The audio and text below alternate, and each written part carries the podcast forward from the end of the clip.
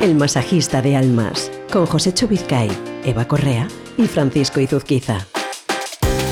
¿Qué tal? ¿Cómo estáis? Bienvenidos a un nuevo episodio de El masajista de almas. Una vez más todos reunidos en torno a la mesa con el libro de José Vizcay presidiendo la reunión y nuestras vías de contacto abiertas. Recuerdo, como siempre, 652296996 si nos quieres escribir por WhatsApp, un mensaje o una nota de voz, y el correo electrónico info arroba elmasajistadealmas.com, donde te contestará, te atenderá José Vizcay. ¿Cómo estás? Estupendamente, gracias Fran. Eh, hola a todos nuestros eh, seguidores. Eh, esperanzado, contento, emprendiendo y muy feliz de estar aquí con vosotros. Y felices de escuchar también a Eva Correa, ¿qué tal? Buenos días, pues igual que Josécho.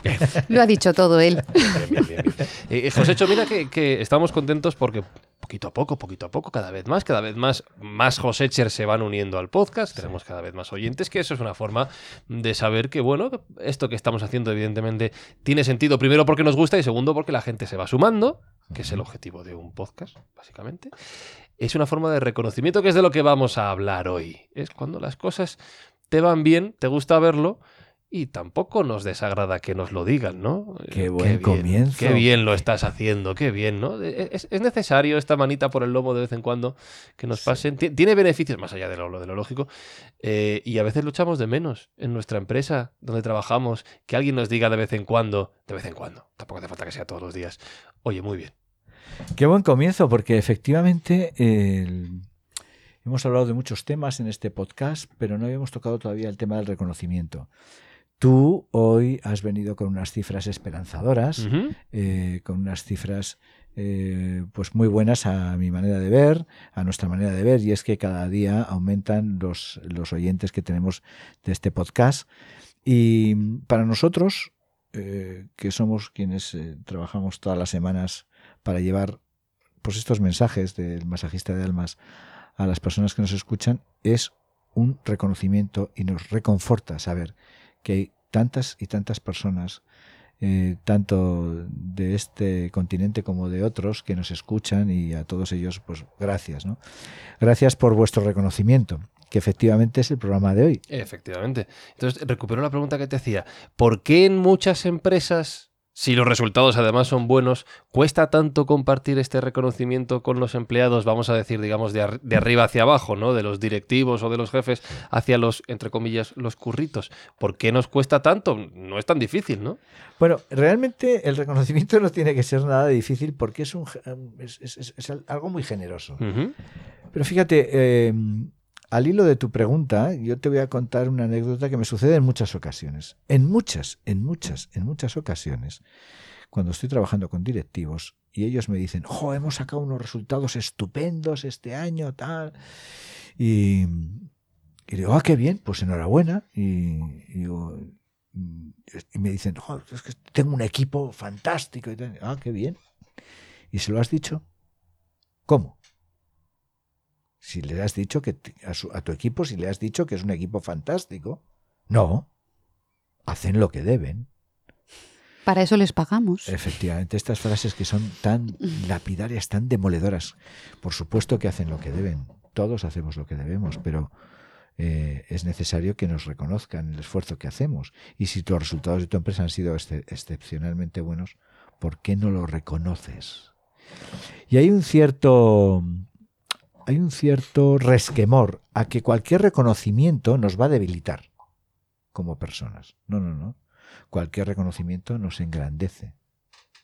Reconocer en los demás hace que los demás se sientan más capaces. Si yo te digo, Eva, estás haciendo un buen programa de, de podcast, de radio, o de podcast, mejor dicho, lo que hago en Eva es un efecto, lo voy a seguir haciendo igual para que... O mejor. O mejor. El reconocimiento tiene que ver mucho con la infancia y con la inteligencia emocional que nos han pedido nuestros oyentes que sigamos incidiendo mucho en la inteligencia emocional. ¿Qué hace un niño? ¿Qué hace un niño cuando hace una gracia y todo el mundo le reconoce la gracia? ¿Qué hace? La repite. La repite. Claro. La repite, empresarios. Cuando hacéis a vuestros bebés eh, que lo que han hecho es, es, es, lo que hay que hacer, ellos lo repiten. Entonces, el reconocimiento tiene muchísimo que ver con el el que las organizaciones tengan mejores resultados. Y fíjate, Eva, como reconocida que ha sido en este ejemplo de, de Josecho y poniéndome en el otro lado, tiene que ver con la inteligencia emocional, pero también tiene que ver con el concepto y la reafirmación de liderazgo. Es decir, desde un punto de vista egoísta, incluso si quieres, del propio directivo, al final el reconocer el buen trabajo de sus empleados va a hacer que esos empleados le acaben viendo como un mejor Re- líder. ¿no? Le reconozcan como líder. Claro, al final afianza su posición como líder, porque una parte importantísima de ser un buen líder es saber reconocer eh, el trabajo de su, de su equipo. Pero más allá de tener ese equipo, porque en este entorno donde al que nos dirigimos, que fundamentalmente es el emprendedor, y que muchos de los emprendedores no tienen equipo, eh, al final hay que buscar también ese reconocimiento. Y, y ese reconocimiento al final dices, bueno, ¿y de dónde lo puedo sacar? Bueno, pues lo sacamos de nuestro entorno, ¿vale? ¿Y cuál, y cuál es nuestro entorno? Bueno, nuestro entorno es el cliente que ha confiado en nosotros, el pedirle feedback a ese cliente. Oye, ¿cómo te has sentido? ¿Qué tal? ¿Qué, qué, servicio te he dado? ¿Te has sentido bien? ¿Puedo hacer algo más? El no tener miedo a, a buscar ese feedback, porque al final vamos, a lo mejor nos, nos encontramos con ese reconocimiento que, que necesitamos para seguir. Eh, confiando en nosotros mismos y en el proyecto, Eh, buscar ese reconocimiento, pues bueno, en el proveedor, ¿no? que, en el que, no- cual nos apoyamos para bueno, pues para cualquiera de las eh, cosas que necesitemos, sea un informático, sea un, no sé, el que nos provee de, La de- página web, de las la redes página sociales, web, redes sí, sí. lo que sea. Bueno, yo creo que, que ese reconocimiento también viene desde la exposición, ¿no? Desde exponernos. El no tener miedo a exponernos, porque seguramente lo que eh, nos encontremos eh, detrás de esa exposición sea el- ese reconocimiento, bueno. con lo cual eh, no, sol- no solo está ligado a tener un equipo y que mm, ese equipo nos reconozca, ¿no? sino también ese reconocimiento hay que buscarlo. Eh, eh, ¿Qué sucedería si nunca tuviéramos reconocimiento a lo que hacemos? Porque estaríamos avinagrados. Desmotivados. Claro. Entonces, eh, hay una frase maravillosa que a mí me encanta. Dice, si quieres que te reconozcan, reconoce. Si quieres que te animen, anima. Si quieres que te motiven, motiva. Entonces, esto es un efecto boomerang. Cuanto más motivas a tus equipos, cuanto más reconoces a tus equipos, más fuerza les das para que sigan adelante.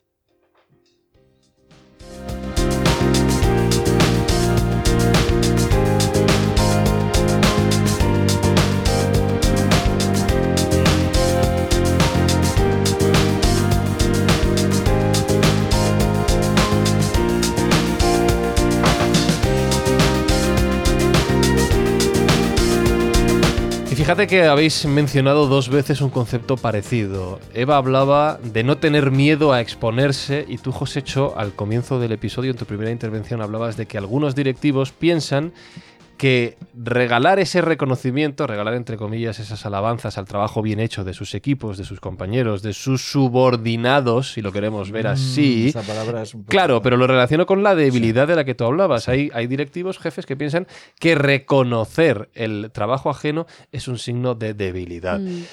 Lo enmarco en un entorno en el que estamos eh, en nuestra sociedad, en la que parece que tenemos que estar compitiendo siempre, constantemente, y que reconocer el trabajo y el éxito ajeno es eh, una debilidad propia, ¿no? Porque deberíamos ser nosotros los halagados. Ostras, me, me- Claro, cuando, cuando estás trabajando en una empresa, en realidad no tienes esa mentalidad, pero es verdad que esto ocurre. Claro. Me, me da mucha rabia. Mira, a, a veces la forma en que tiene un directivo de reconocer a sus equipos te dice cómo es ese directivo. Ya está. Lo que, lo que, lo que, cómo, cómo, cómo va a trabajar él con los demás te dice cómo es esa persona, ¿no? Cómo hace sentir tú a los demás dice de ti. ¿no? Conozco muchos directivos, como, como sabéis, ¿no? Muchísimos directivos. Y voy a hacer una, voy a dar una, una frase. La, los mejores directivos que conozco, los mejores directivos que conozco son aquellos que son generosos con sus equipos. Y conozco muchos directivos. y conozco directivos que no son generosos con sus equipos y que ellos se creen muy buenos directivos y el entorno les considera muy malos directivos. Y alguien te preguntará, ¿qué, qué significa ser generoso? ¿Les tengo que pagar más? No, no, ¿Les tengo que invitar a cañas? Eh, ¿Qué es lo que tengo que hacer? Ser generoso significa reconocer lo que hacen lo- los demás por ti. Hay un aspecto que igual tocamos más adelante, ¿o no? Que se trata y está muy de moda ahora, que es el salario emocional. ¿Y eso qué es? El salario emocional. Todos estamos, todos estamos hablando de salarios y tal. y Sí. Yo cuánto gano y cuánto, y cuánto ganas emocionalmente. ¿Qué es, qué es un salario emocional? Pues un salario emocional eh, eh, es aquel que recibe el, el- el colaborador o el empleado de la empresa o el empleado de la, so- de la organización que no se materializa en dinero. Que puede ser, por ejemplo, pues las oportunidades que crea la empresa eh, de crecer Ujú. de eh, acceder a puestos de más responsabilidad. Eso es un reconocimiento. Eh, el que, Bueno, pero normalmente eso también está ligado a una subida de sueldo, ¿no? o no, o no, hay personas que quieren tener más responsabilidades. No, o sea, no, no todo en una empresa es ganar más. No todo en una empresa es ganar más.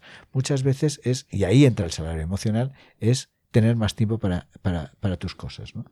O que el, el- yo, por ejemplo, y bueno, tú también, Eva, lo sabes, nosotros eh, formamos a directivos y son regalos que hacen las empresas a sus directivos. ¿Eh?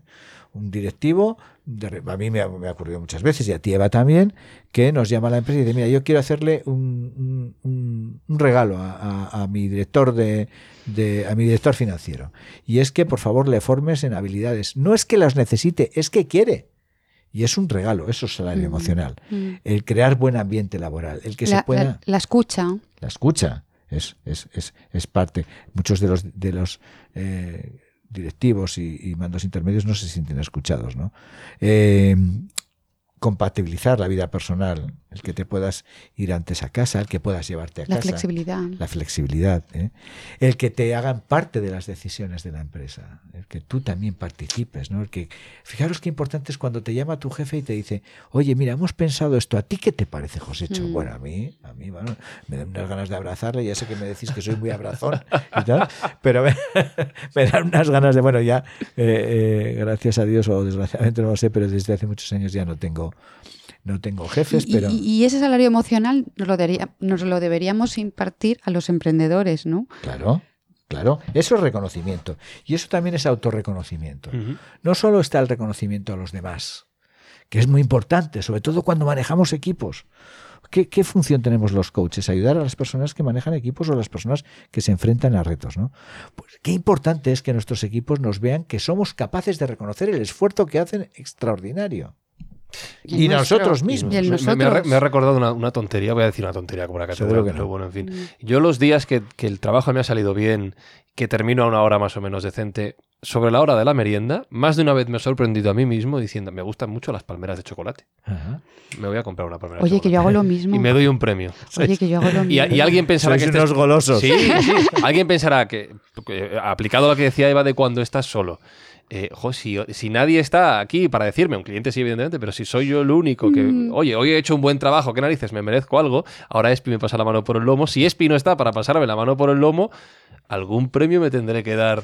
Evidentemente no puede ser más Una dinero. palmera de chocolate no auto- falla. Ese es el autorreconocimiento. Claro. Mira, voy a, eh, como sé que mi madre... Espi me mira ahora como diciendo, madre mía, por cierto, ¿cómo está este chico? Como sé que mi madre nos, es- nos escucha, voy a hacer un término navarro que sería eh, goloso. En, en navarro se dice laminero. La minero. Eres muy laminero. Soy. ¿eh? Sois muy Mm, lamineros. Somos, ¿no? somos, sí. Y, y, bueno, pues efectivamente el autorreconocimiento es la fuerza, una de las fuerzas que nos anima a seguir. Mm. ¿eh? Cuando haces el trabajo bien hecho, esa se- sensación, esa satisfacción de que has hecho bien, el premiarte, ¿no? El premiarte de muchas maneras.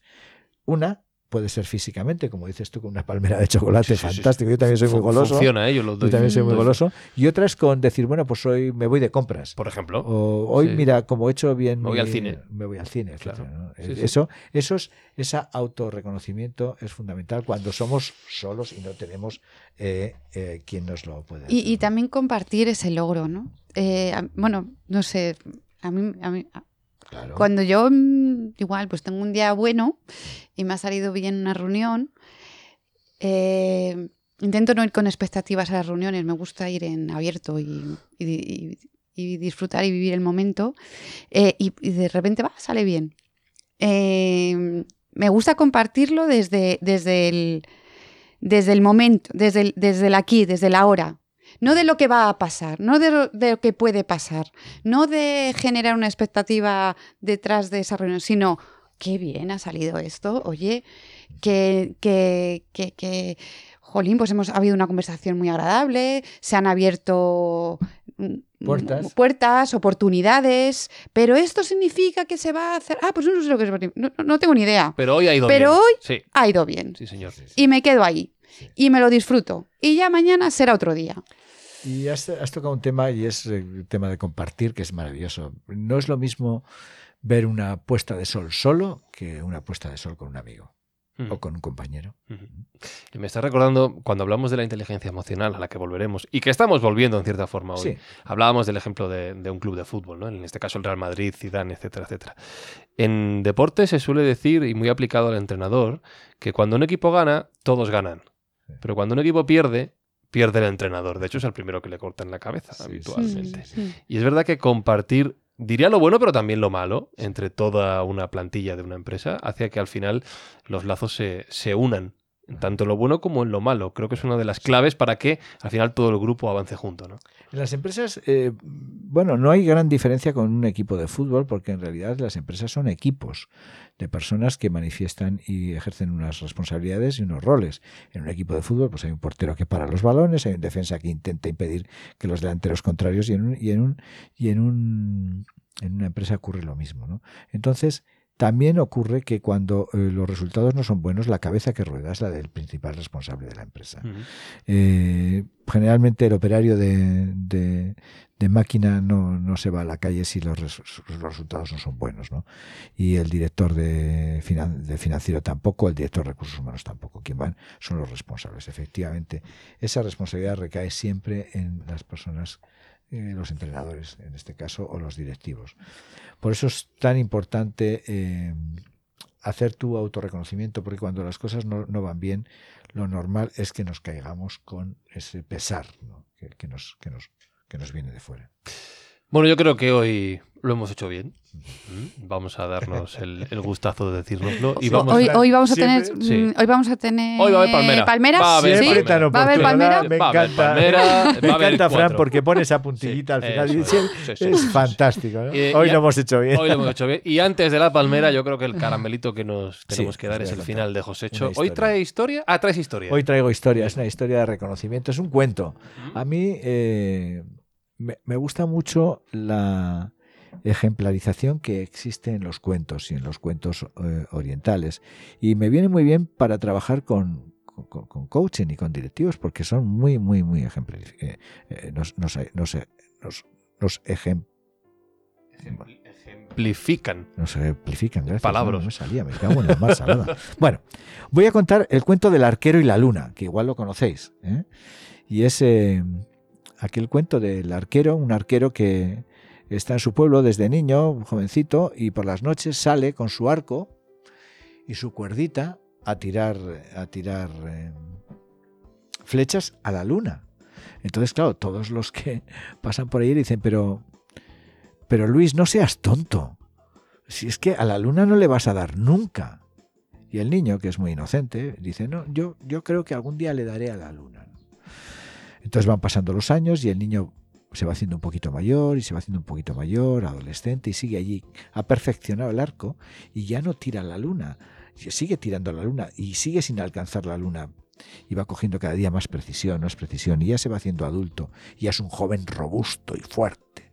Y tiene un arco preciso. Y por las noches sigue saliendo a dar a la luna. Y los vecinos siguen riéndose de él. Pero Luis, eres tonto. No has crecido. ¿No te das cuenta que no le puedes dar a la luna? Y él sigue pensando que le puede dar a la luna. Y sigue obstinado, como hablábamos en otros programas. Hasta que un día pasa el rey con su corte. Y pasa buscando arqueros. Y entonces hace una prueba a todos los arqueros y a todos los jóvenes que hay en el pueblo. Y ninguno tiene la precisión de Luis. Y el rey, en reconocimiento a todo su esfuerzo, le nombra arquero real.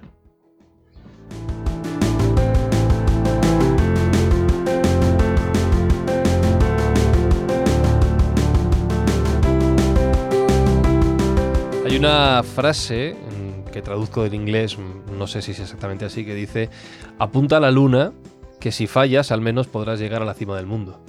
¿No? Es fantástico. Un poquito esta filosofía y sí, creo que es una, una buena moraleja. Manteniendo los pies en el suelo, eso sí, Sí, ¿no? Siempre. sí. Bueno, pues aprendemos contigo, Josécho. Y yo con vosotros. Así que día. es un placer una vez más eh, acompañarte, pues, acompañaros hoy aquí en este podcast del masajista de almas. Recuerdo a todos los Josechers, palabra que no he utilizado hoy, que tienen a su disposición el correo info arroba elmasajistadealmas.com y el WhatsApp 652 296996 652 296996 para que nos escriban, para que nos comenten, para que nos pregunten lo que quieran mediante texto o nota de voz. Eva Correa, muchas gracias. Como siempre, gracias a vosotros. Y Josécho Vizcay, gracias una semana más. Gracias a vosotros, gracias Espi. Muy contento y a todas las personas que nos están escuchando. Hasta la semana que viene con nuevos temas. Gracias. El masajista de almas es una producción de Yes We Cast para Cuonda.